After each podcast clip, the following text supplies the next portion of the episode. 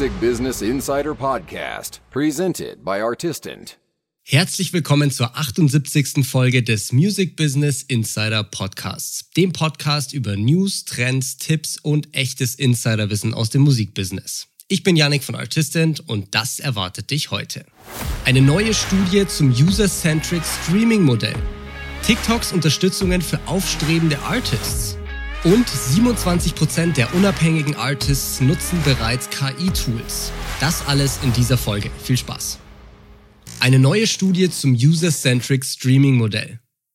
Eine neue Studie zu unabhängigen Soundcloud-Künstlerinnen und Künstlern zeigt, dass ein Fünftel der Artists ihr Einkommen unter dem User-Centric Streaming-Modell verdoppeln könnten. Laut einer Studie des deutschen Unternehmens ProMusik würden 29,3 Prozent der Künstlerinnen und Künstler ein Einkommensplus von 40 Prozent oder mehr gegenüber dem aktuell beliebten Pro-Rata-Modell erleben. Jedoch würden auch 38,8 Prozent ein Minus von 40 Prozent oder mehr erleben. Das User-Centric-Modell basiert auf individuellen Abonnenten und wie oft diese einen bestimmten Artist streamen, während hingegen das Pro-Rata-Modell die Künstlereinnahmen auf Basis der Gesamtstreams verteilt. Bei so einem User-Centric-Modell werden die Einnahmen durch dein Abo also nur unter den Artists aufgeteilt, die du auch in dem einen Monat gehört hast. Das ist bei dem aktuellen Modell der Streaming-Anbieter eben nicht der Fall. Hier gibt es einfach einen großen Geldtopf, der ausgeschüttet wird und das dann nach der Anzahl an Streams. Es könnte also durchaus sein, dass irgendein Artist, den du im letzten Monat eigentlich gar nicht gehört hast, einen bestimmten Prozentsatz deines Abos bekommt.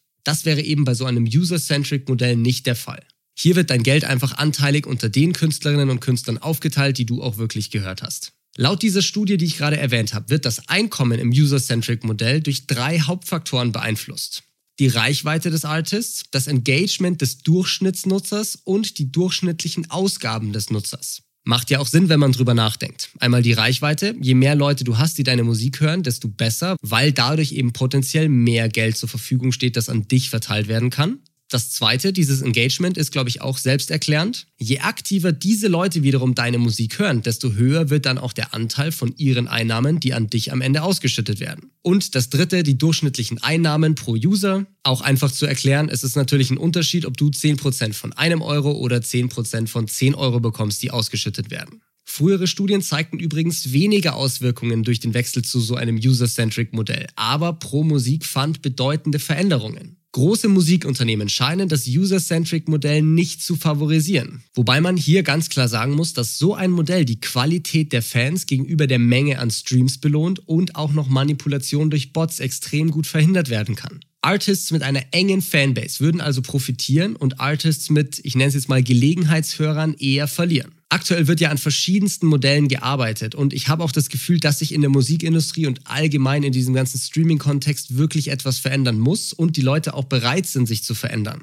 Man hat einfach noch nicht das richtige Modell gefunden, mit dem alle bzw. zumindest die Mehrheit zufrieden ist. Aber es tut sich hier auf jeden Fall was. Und wie du an so einer Studie siehst, eine kleine Veränderung in so einem Streaming-Modell kann schon extreme Unterschiede für verschiedene Artists machen. Da muss man also echt dranbleiben und überlegen, wie sich diese neuen Änderungen auf einen selbst auswirken könnten.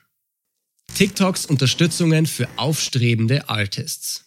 TikTok hat 2023 seine Musikstrategie intensiviert und in den letzten Monaten unter anderem einen Premium-Musikstreaming-Dienst und eine KI-gestützte Musik-App eingeführt. Im Mai startete TikTok dann den sogenannten Hashtag New Music Search Hub, einen Ort, an dem Künstler ihre neuen Songs präsentieren und Fans neue Musik entdecken können. Im Juni führte TikTok dann ein New Release Feature ein, das Künstlern ermöglicht, einen neuen Track bis zu 14 Tage vor und 30 Tage nach der Veröffentlichung hervorzuheben. Und das neueste Projekt von TikTok ist das sogenannte Elevate-Programm für aufstrebende Künstler mit dem Ziel, die nächste Generation von Musikstars zu identifizieren. Ausgewählte Artists erhalten sowohl innerhalb der App als auch außerhalb Unterstützung, um über einen einzelnen Trend hinaus Karriere zu machen. Dies beinhaltet zum Beispiel frühzeitigen Zugang zu neuen TikTok-Funktionen, Inhaltsverstärkung und Unterstützung durch offizielle TikTok-Kanäle. Außerdem wird TikTok exklusive Auftritte dieser Artists an Orten organisieren, die ihre Musik inspiriert haben. Das Elevate-Programm startete am 18. Juli und beinhaltet aufstrebende Musikerinnen und Musiker aus verschiedensten globalen Märkten.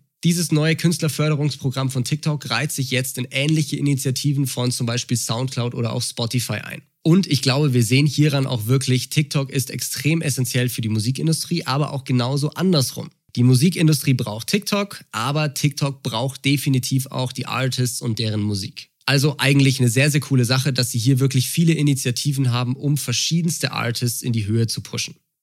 27% der unabhängigen Artists nutzen bereits KI-Tools. Künstliche Intelligenz revolutioniert die Musikbranche. Insbesondere die Art und Weise, wie Musik geschaffen, produziert, vermarktet und auch konsumiert wird. Eine kürzlich durchgeführte Studie des digitalen Musikunternehmens Belief und seiner Tochterfirma TuneCore ergab, dass 27% der unabhängigen Künstler bereits KI-Tools verwendet haben. Von diesen haben 57% KI für ihre Kunst, 37% für Promomaterialien und nur 20% für die Interaktion mit Fans eingesetzt. Es zeigt sich also ein starkes Interesse der Künstlerinnen und Künstler an der Verwendung von KI, sowohl im kreativen Prozess als auch für Marketingzwecke. Die Hälfte der Befragten zeigte auch die Bereitschaft, ihre eigene Musik für die Weiterentwicklung von KI bereitzustellen, wobei der Schwerpunkt auf einem verantwortungsbewussten Umgang liegt. Das ist ganz wichtig. Ethik und ein verantwortungsbewusster Umgang mit KI. Einschließlich Einwilligung, Kontrolle, gerechter Entlohnung und Transparenz sind den Artists sehr, sehr wichtig laut dieser Studie. Abschließend hat Belief auch noch angekündigt, Musik, die vollständig von KI generiert wurde, von seinen Plattformen fernzuhalten. Hier geht es also wirklich darum, dass man diese KI-Tools unterstützend nutzt, einfach um schneller, besser, irgendwie neuere Sachen zu kreieren. Es geht nicht darum, KI zu nutzen, um von A bis Z alles automatisiert zu machen. Aber wie gesagt, als Unterstützung sind diese Tools wirklich extrem hilfreich. Und wie diese Studie zeigt, haben auch viele bereits Interesse an diesen Tools und testen auch schon fleißig. Bist du auch schon darunter und welche Tools findest du bis jetzt sehr hilfreich und welche fandest du vielleicht nicht so toll? Lass mich deine Meinung hierzu und sehr gerne natürlich auch zu den anderen Themen einfach mal wissen. Ich bin sehr gespannt auf dein Feedback. Das war's jetzt aber wieder für diese Folge des Music Business Insider Podcasts. Falls du es noch nicht getan hast, dann abonniere bitte sehr gerne den Podcast, um nichts mehr zu verpassen. Jetzt aber erstmal wieder vielen Dank fürs Zuhören und bis zum nächsten Mal. Deine Musik hat's verdient, gehört zu werden.